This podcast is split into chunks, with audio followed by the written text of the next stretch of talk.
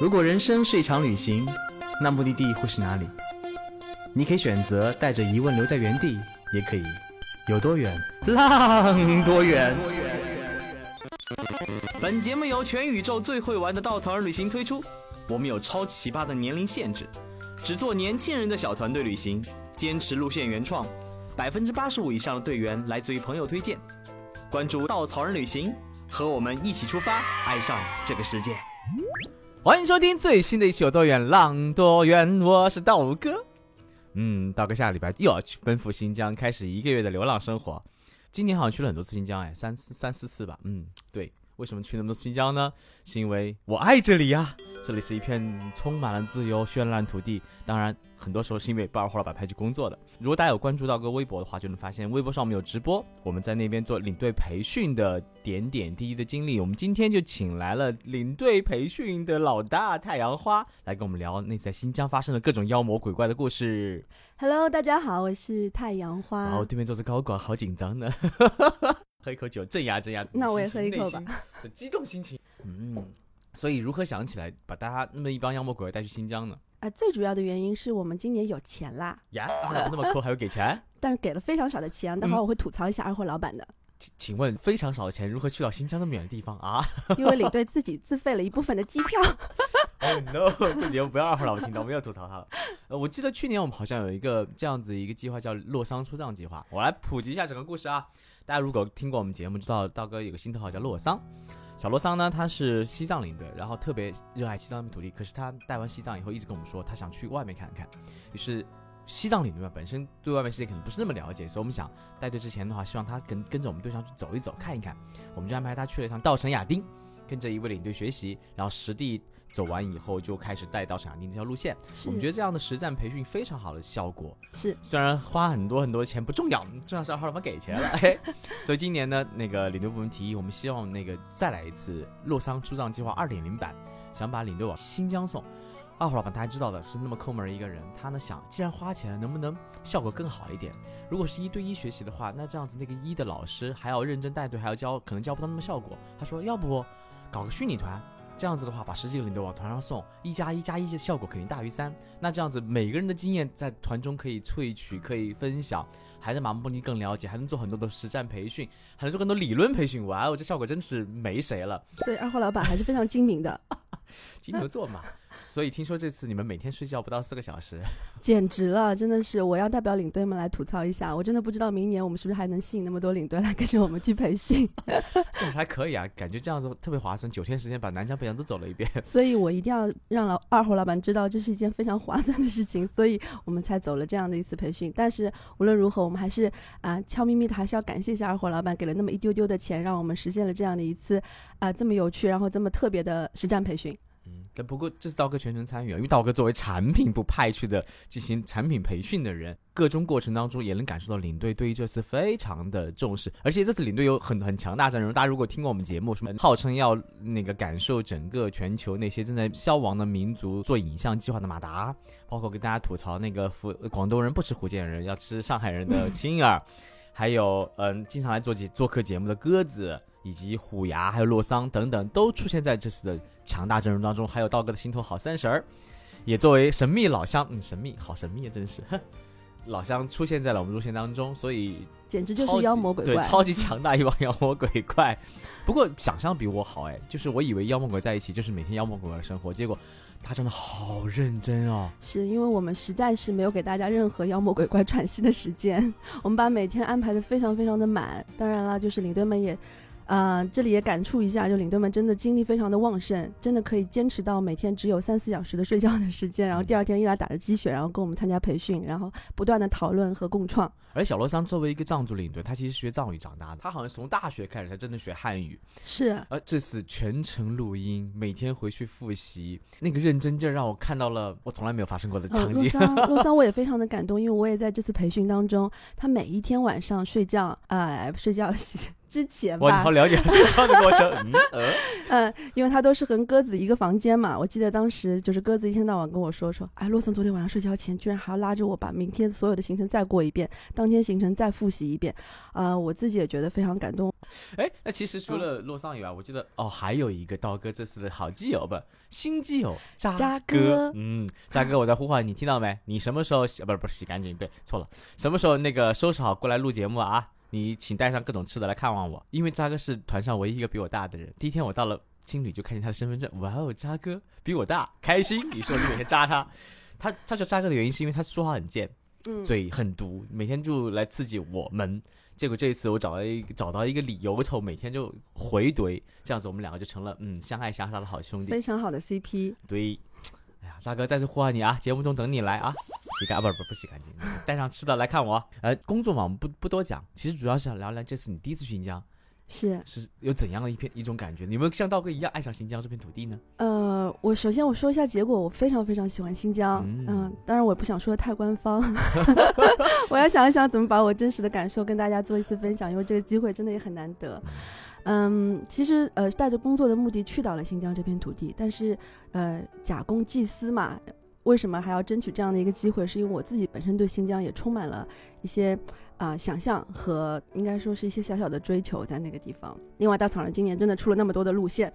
我工作原因实在是没有办法去，所以一定要在 有有机会的时候去一次新疆啊，这是一些私人的理由。啊，这里说说我们这次新疆特别的地方吧，因为我们一共只有九天的行程，九天行程我们要把南疆和北疆整个都串在一起，所以这是当时非常非常期待的一个呃特殊的行程设计。因为我知道这个是一个变态死人的节奏，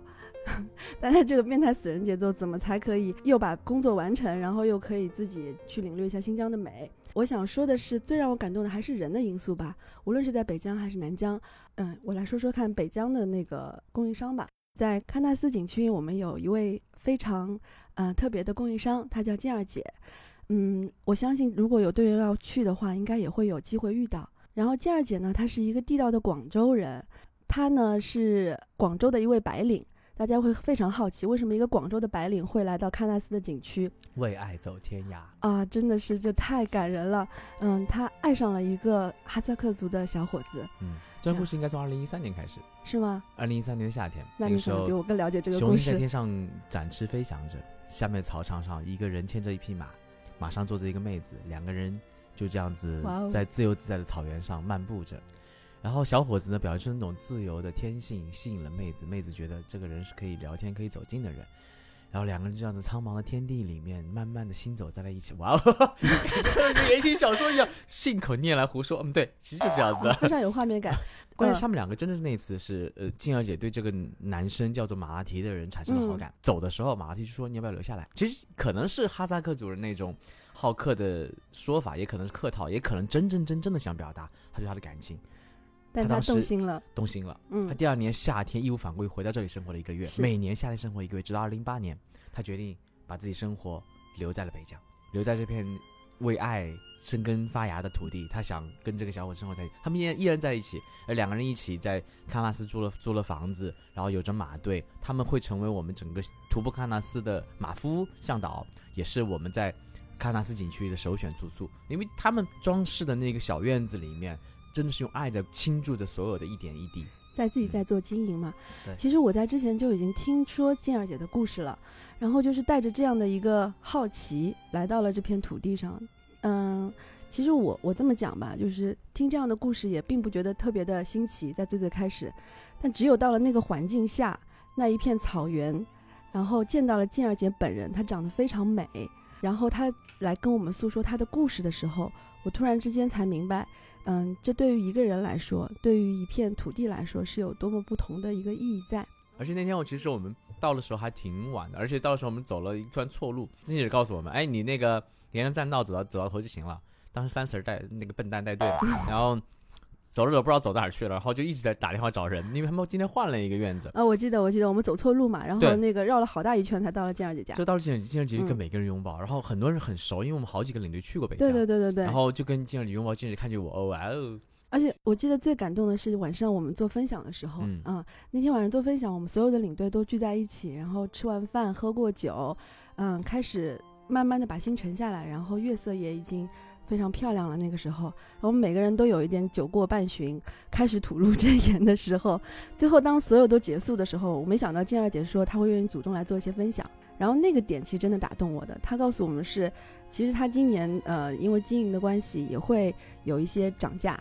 啊、但是她愿意，她始终最后决定还是要把这这间做分享的屋子给继续租下来。她其实可以不租的，只要给我们足够的客房就可以了。嗯但他告诉我们，他愿意租下来，是因为他真的很喜欢这样的一个平台，让稻草人的领队和队员来到这里可以做分享，他自己也很享受。嗯嗯，然后再说到，其实他说他爱情的时候比较轻描淡写，那后来因为我是女孩子嘛，然后我就比较好奇他为什么会做这样的一个决定。第二天早上问他的时候，他就跟我说了一句话，他就说：“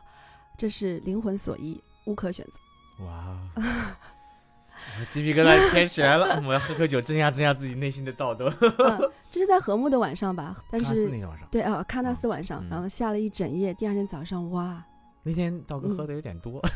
道哥已经没有有点空白，我就记得我们那天喝了很多，我我我能记得静儿说的话，静儿当时过来说的时候其实挺感动，他说了本来就不想做了，他可能跟马拉提选择回到城市生活，是。然后因为稻草人每年都去，尤其您看到人与人之间那种情感的交流，领队跟他在一起那种拥抱，那种微微一笑，他很期待每年的这个对他很期待每年夏天跟每个领队相遇的的过程，而且嗯。他说，因为今年租金涨了很多很多很多，对景区越变越多，而且景区在实行绿建行动，拆了很多木屋，嗯，所以保留了一些不多的一些小房子留。更原生态，我觉得，对他们租下来以后的话，今年租金涨了很多，嗯他嗯，租了几年，然后说他之前不想做，原因就是因为他他能很怀念每个夏天每个领队每个晚上夜晚星空下面的他们一起围坐在一起喝酒聊天的那种场景，是他能被他能被打开，他愿意打开的心，所以这个过程当中他觉得客房嘛，比如说时间，他他专门留了一间作为分享的屋子，他希望给大家一起一个环境，能一起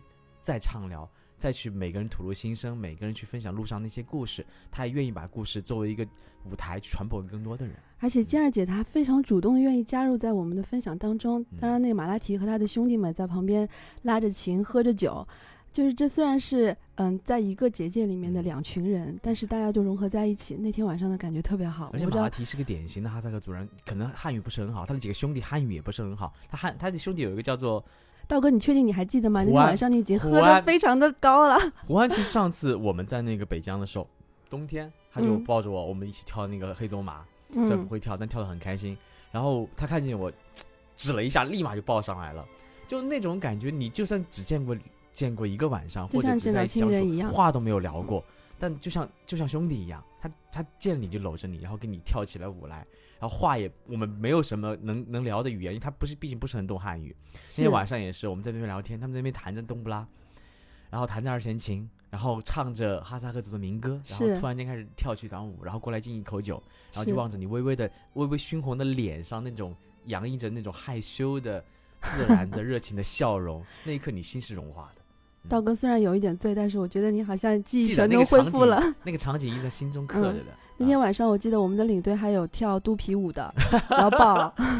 嗯，我们因为想做更多的，就是我们因为当时那个气氛特别的好，他们跳起了舞之后，我们也想同样的融入在里面。哎，三婶儿也跳了是吧？然后那个老鸨跳了肚皮舞，道哥应该也有上场吧？有吗？有有有，三十，我就觉得一个新疆人怎么跳的那么烂？哎，真是的。又吐槽一下三十，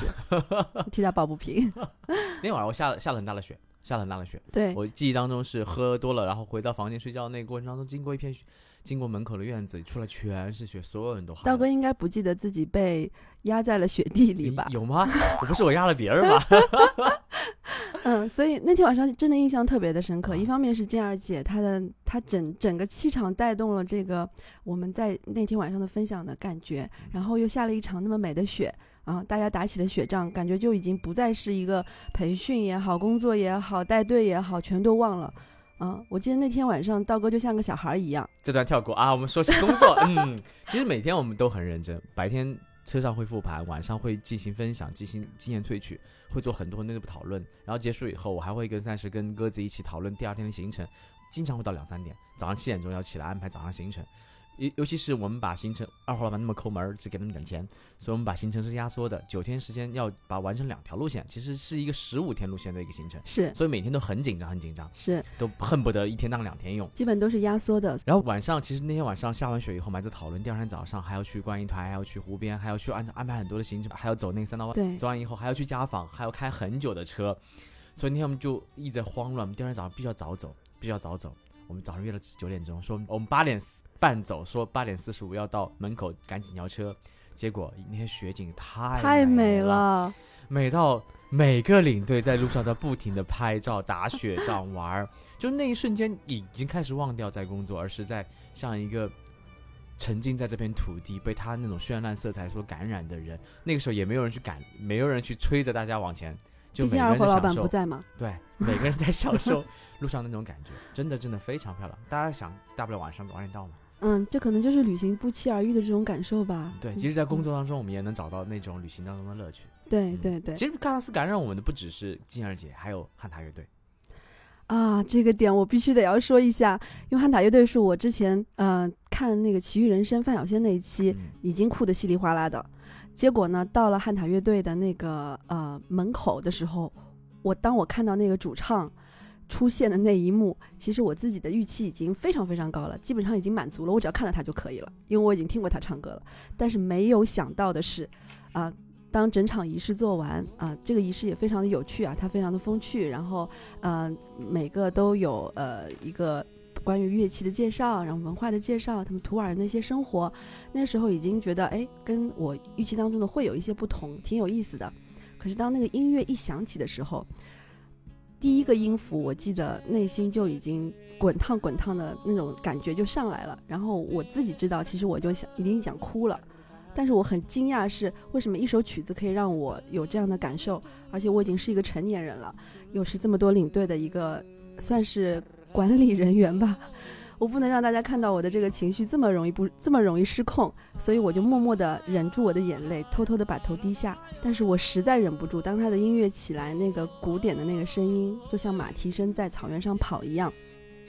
我觉得自己已经控制不住的时候，我偷偷瞄了一眼身边的领队，全我发现大家 都在抹眼泪，然后我就啊，那我就放开了。所以后面的整个曲子，我发现大家都在嗯、就是忍不住的那种感动。它并不是呃伤心的或者是悲伤的那种，但它就是音乐带给你的魅力和化学反应吧。汉塔乐队呢，嗯如果大家有看《奇遇人生》那期节目，是跟范晓萱一起在在篝火旁边一起弹起他们的民族音乐，一起的唱歌那个乐队，他们是图瓦人的乐队。在这里普及一下图瓦人什么意思啊？他是蒙古族的一支，是在整个中国只生活在新疆的阿拉泰地区，也就是喀纳斯景区里面三个村子，一个白哈巴，一个喀纳斯，一个是禾木，目前只有三千人左右的规模。汉塔乐队是纯粹的图瓦人，然后他们坚持了十年，成立十年，就为了做一件事儿，传承他们民民族音乐，嗯也就是整个蒙古族的音乐。对蒙古族的其实，在整个《奇遇人生》之前，他们参加很多节目，但是一直不温不火，一直有很很多人不知道他们，他们一直没有走出过这片村子，一直在坚持自己，坚持自己做民族音乐这个这个这个这个情怀跟梦想。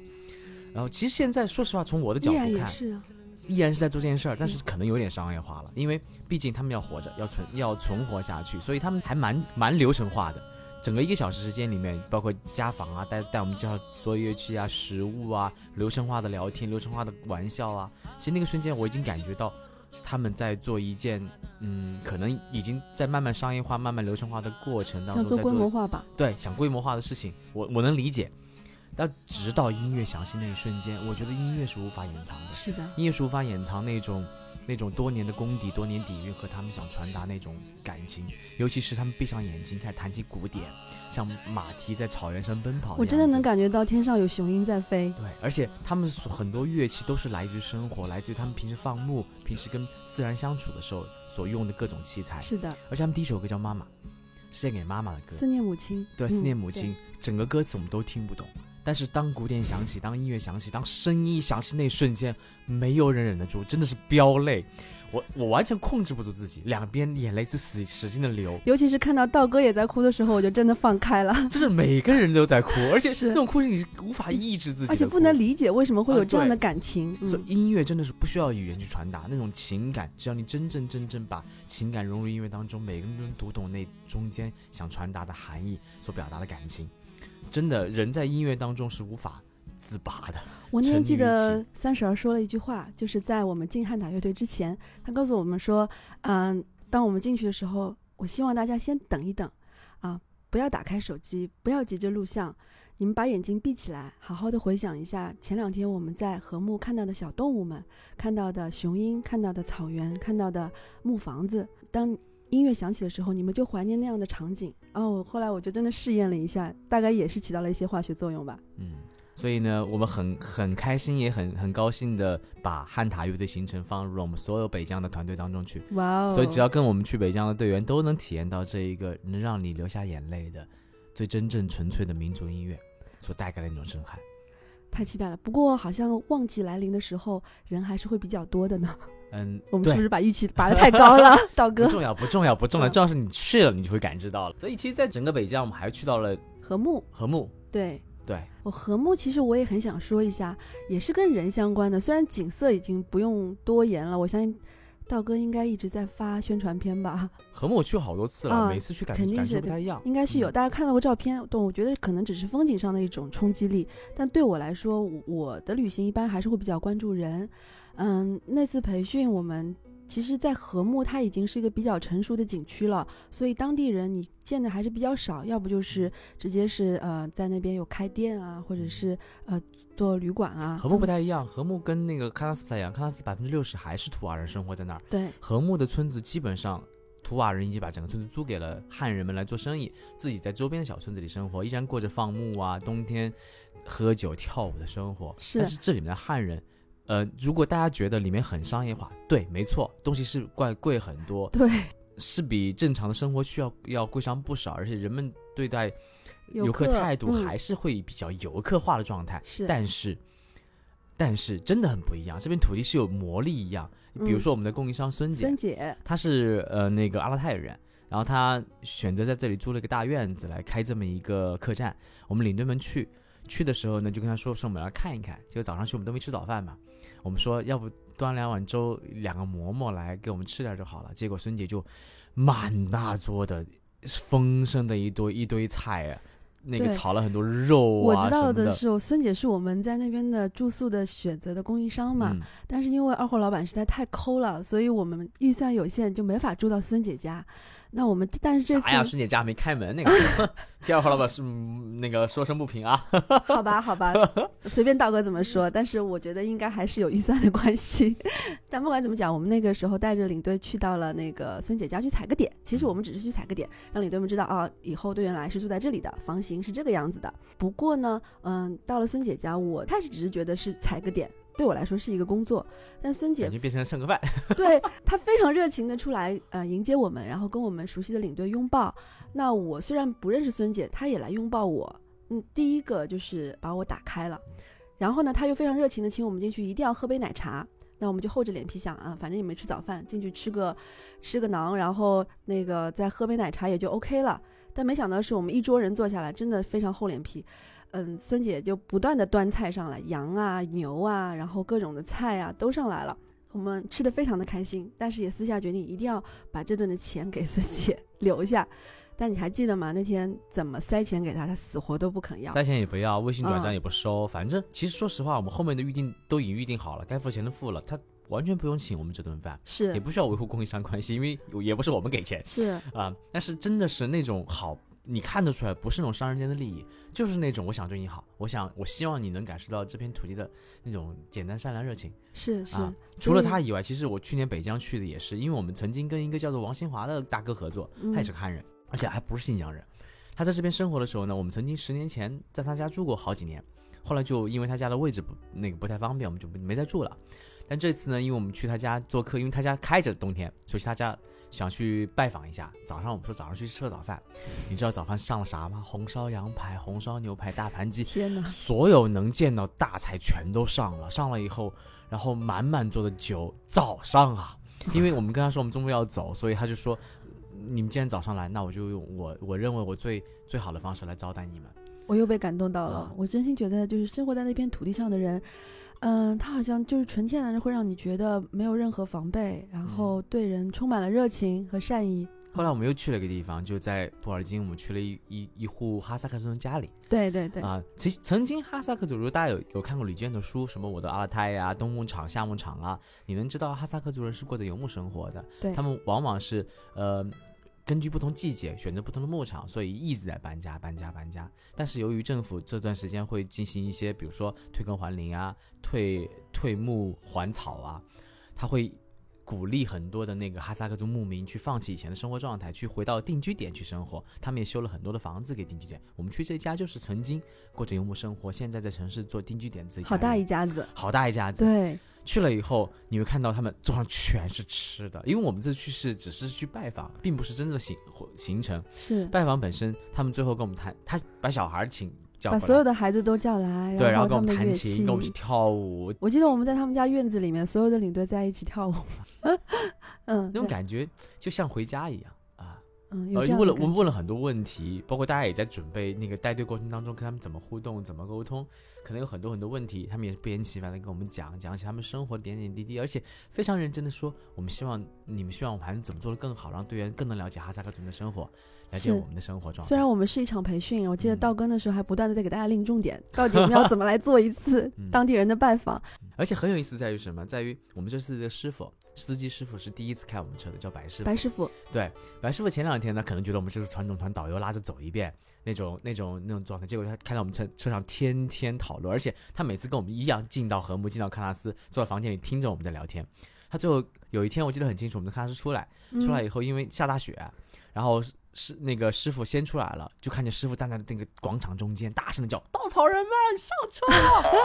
就那一瞬间感觉他他跟我们是一。一伙一起的而且他很认真跟我们聊，他说没有见过你们这样的人，是没有见过这样的导游，没有见过那么认真想去把新疆的好给更多客人看到的导游们。他当时用“导游”这个词，然后我说是因为我们希望我们做的事情不只是大家拍拍照，而是希望把这片土地的美好让更多人看到，而让出去说你新疆作为六分之一中国有着六分之一中国该有的热情，该有的那种美好的东西。哇，我好像又穿越到新疆那个时候了 除了司。机，还有包括那个我们第一天在和睦住那家大哥，那家大哥也是其实接待我们很少，因为我们以前首选孙大姐家嘛。我记得非常所以大哥。第二天早上给我们放早饭的时候说，昨天晚上你们分享我一直在偷听。他说你们这帮人好不一样，就我没嗯见过这样的人，就那么认真，那么的想去做好这件事情本身，那种热情打动了他。他也希望那种热情回馈给我们，就人与人之间相互的，在这片土地上会会像化学反应一样滋生。其实我在回忆我去北疆的那么三四次的整个经历过程，我对这片土地即使再商业，我依然保持很美好的想法。我一直想不通为什么，后来我在慢慢的找到那个心中最最认真的那种感知。这片土地是很绚烂、很绚烂的，北疆像瑞士一样，但是我觉得比瑞士美好。为什么呢？因为它太淳朴了，它太嗯简单了。这过程当中，你能看到雪山、蓝天、白云，土瓦人的小木屋，你能看到老鹰飞过，你能看到很多很多当地人在那里生活着。呃，无论是冬天的白雪白色，夏天的绿色，秋天的金黄，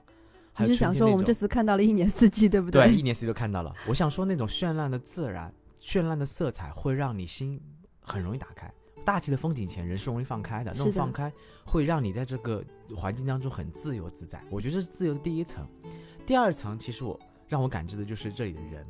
无论是生活这里的汉人，还是当地的土瓦人，还是哈萨克族人，他们与人的那种天生的好，你在城市生活久了，你是你是无法理解的，甚至。对，但你在那生活久了，你觉得又是自然而然的，你也会变得热情，太有感触了。这次对于人的这种感而且受人与间是没有间隙的好，而且他那种好是无私的，是。这种好，然后你会在想，和睦的图瓦人，他因为把房子租给了汉人，汉人，他选择了回归自己曾经熟悉的，他们曾经以前也是做生意的人，赚了很多钱，后来他们觉得可能这不是他们要的，他们又回归到周边的村子里去过他们真的放牧，冬天喝酒唱歌的那种自由自在的生活状态，他们选择坚持。选择选择自己最原始的生活方式，不愿意改变。到了喀纳斯，你再看到那些在坚持自己民族音乐的图瓦人，图瓦人汉塔乐队，他们呢那么多年并没有走红，依然坚持自己的民族音乐，希望把自己最美好的声音传递更多的游客，他们依然在坚持。你看到静儿姐，因为爱走天涯，生活这片自由土地上。再看到那个游牧定居的哈萨克族人，他们因为政府的号召，放弃自己熟悉的生活，而改变你能感觉到变化。对你甚至嗯到了克拉玛依，你能想哇，这里是一个中国的石油城，那些人都是汉人，都是曾经响应中国的号召，在五六十年代迁到这里的人，他们用一辈子在这片土地上把它变成一个绿洲。无数的人用自己的坚持、隐忍，甚至放弃，来活出他们的自由。自由是什么？随心所欲吗？不一定。可能很多人觉得我什么都不想，什么都按照自己想法过就是自由，但有可能你越自律，你越坚忍，你越愿意放弃，你才有自己的那个机会去说不，去说好，去说我要过出我的人生。所以，到底是自由给我们绚烂的人生，还是绚烂人生给了我们自由？也可能是这片风景给了我们绚烂。绚烂是什么？是活出可能性，尝试不同的东西。最后，我能微笑着告诉自己，我能说不，我能说好，我能过出我要的生活。这可能就是越绚烂越自由的北疆。这也是我们希望通过路线给你的思考。没有答案，但是我希望在北疆的这个土地上，你能去活出你绚烂的、自由的那种状态，那种把这种状态带回你的生活当中来。天哪，我好像穿越到了那天晚上。好，结束北疆呢，呃，大部队去了南疆，道哥就灰溜溜的回了。其实南疆我就感觉很不一样，南疆很多人说起南疆都是一片很抑郁的土地，但是我相信每个领队去了以后，真的是很抑郁感觉吧。因为南疆我们放的行程其实也没有那么长，但是我们就把我们最想要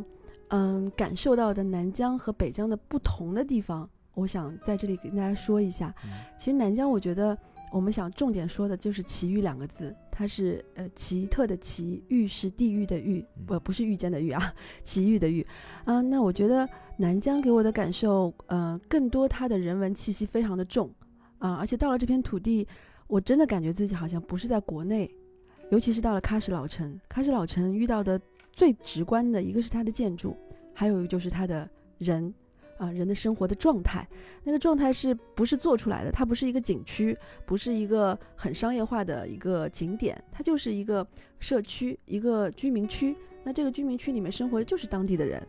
而我看到最直观的、最淳朴的，就是当地的孩子们。那满大街的孩子们，啊、放了学的，我们去的时候好像正好是放学的点。放学之后在弄堂里面穿梭，然后踢球。记得马达还在跟两个小孩踢球，踢了半天。然后还有孩子们，他们直接放学之后就开始摘那个路两边那个桑葚，桑葚的那个果子。他摘完了之后放在塑料袋里，两个孩子就坐蹲在马路边开始卖了，就是一切都非常的自然。还有孩子在树上开始摘那种就是大果子，然后摘下来之后给给小孩子吃，给他的那个弟弟妹妹吃。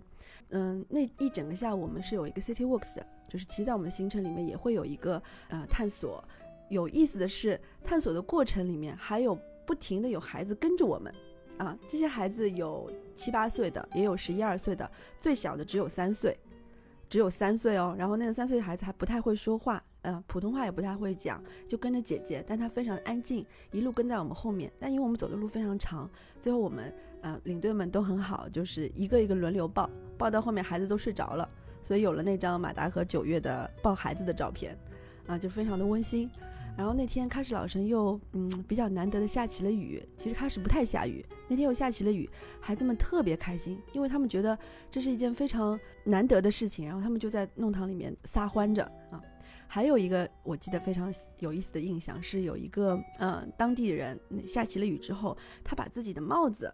就是维吾尔族那个帽子嘛，他们把它放在那个塑料袋里面盖在头上，就他的他的头发可以淋湿，身体可以淋湿，但是帽子是不可以淋湿的。另外还有孩子们有一些很小的小故事啊、他们跟我们交流时候发现的。我们去了那个做馕的那个地方，做完的馕我们带在路上就边走边吃，这是我们很习惯的一种做法。然后我们顺便也就分享给了身边的孩子们。但那些孩子们，他们虽然衣服不是特别整齐，还穿着嗯就不是很合适的那个鞋子，他走在路上，他告诉我们，这个馕我是不会拿在手上吃的，因为爸爸告诉他们，嗯，要吃东西一定得在家里面吃，走在路上吃东西是非常不文明的事情。然后我们所有的人都非常汗颜的把馕收了起来，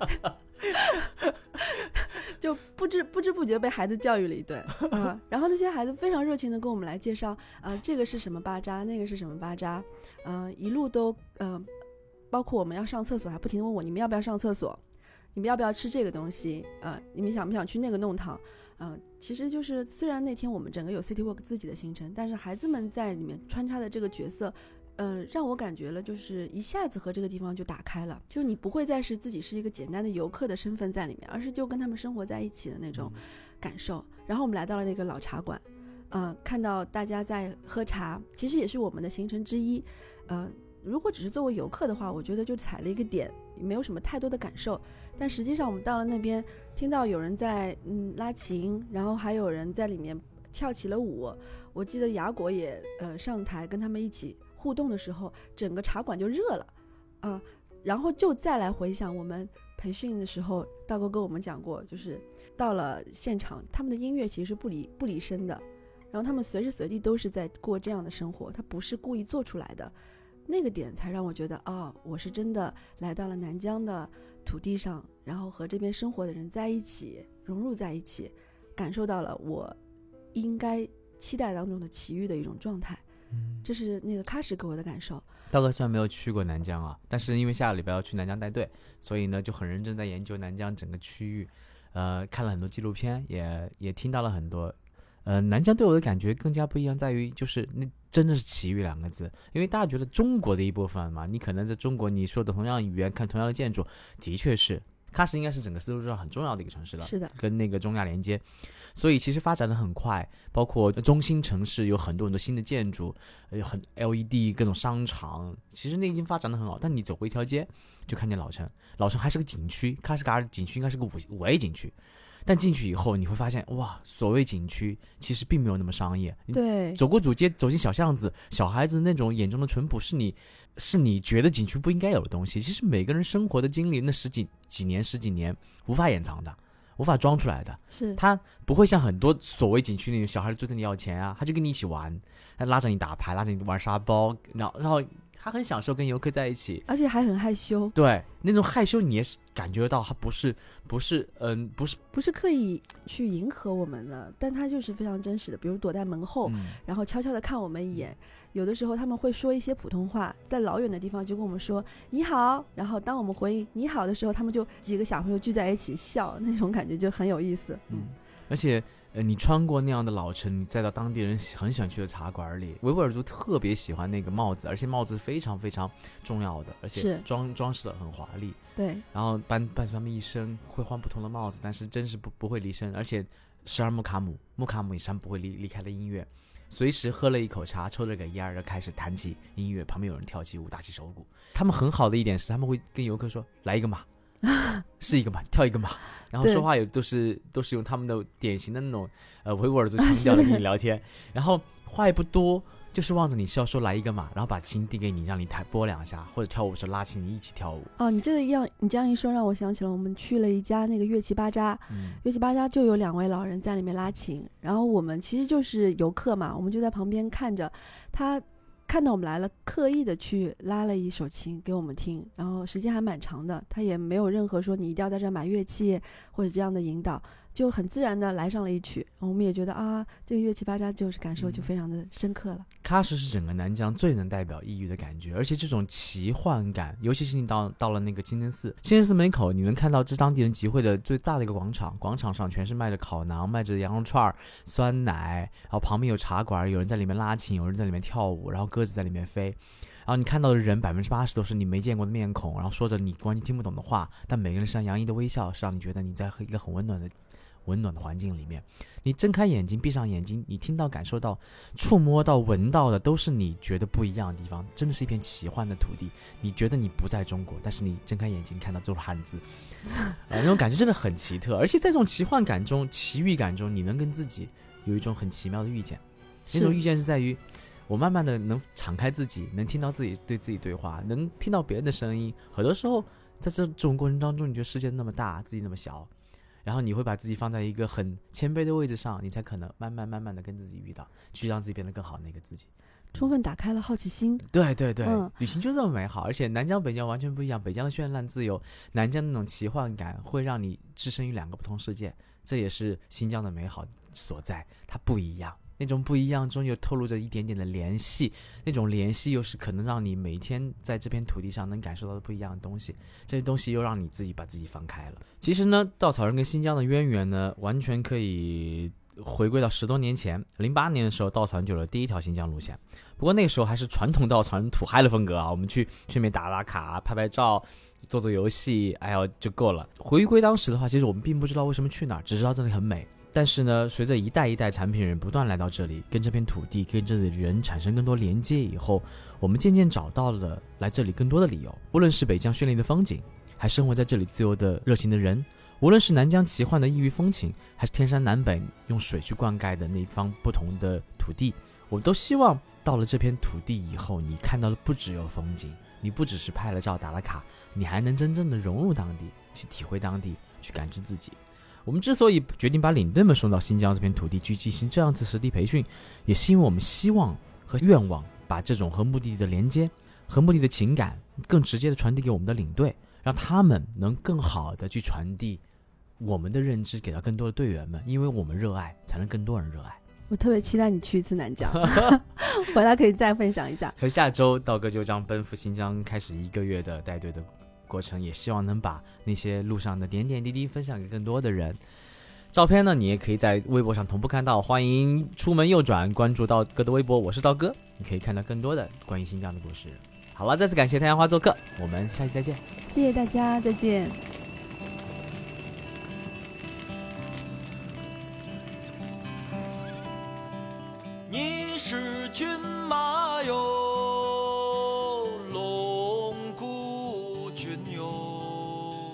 脚下如风哟，风似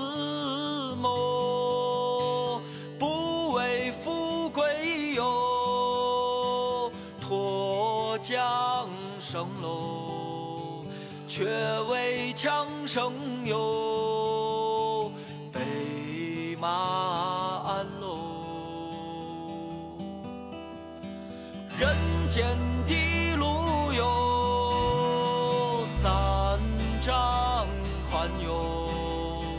心中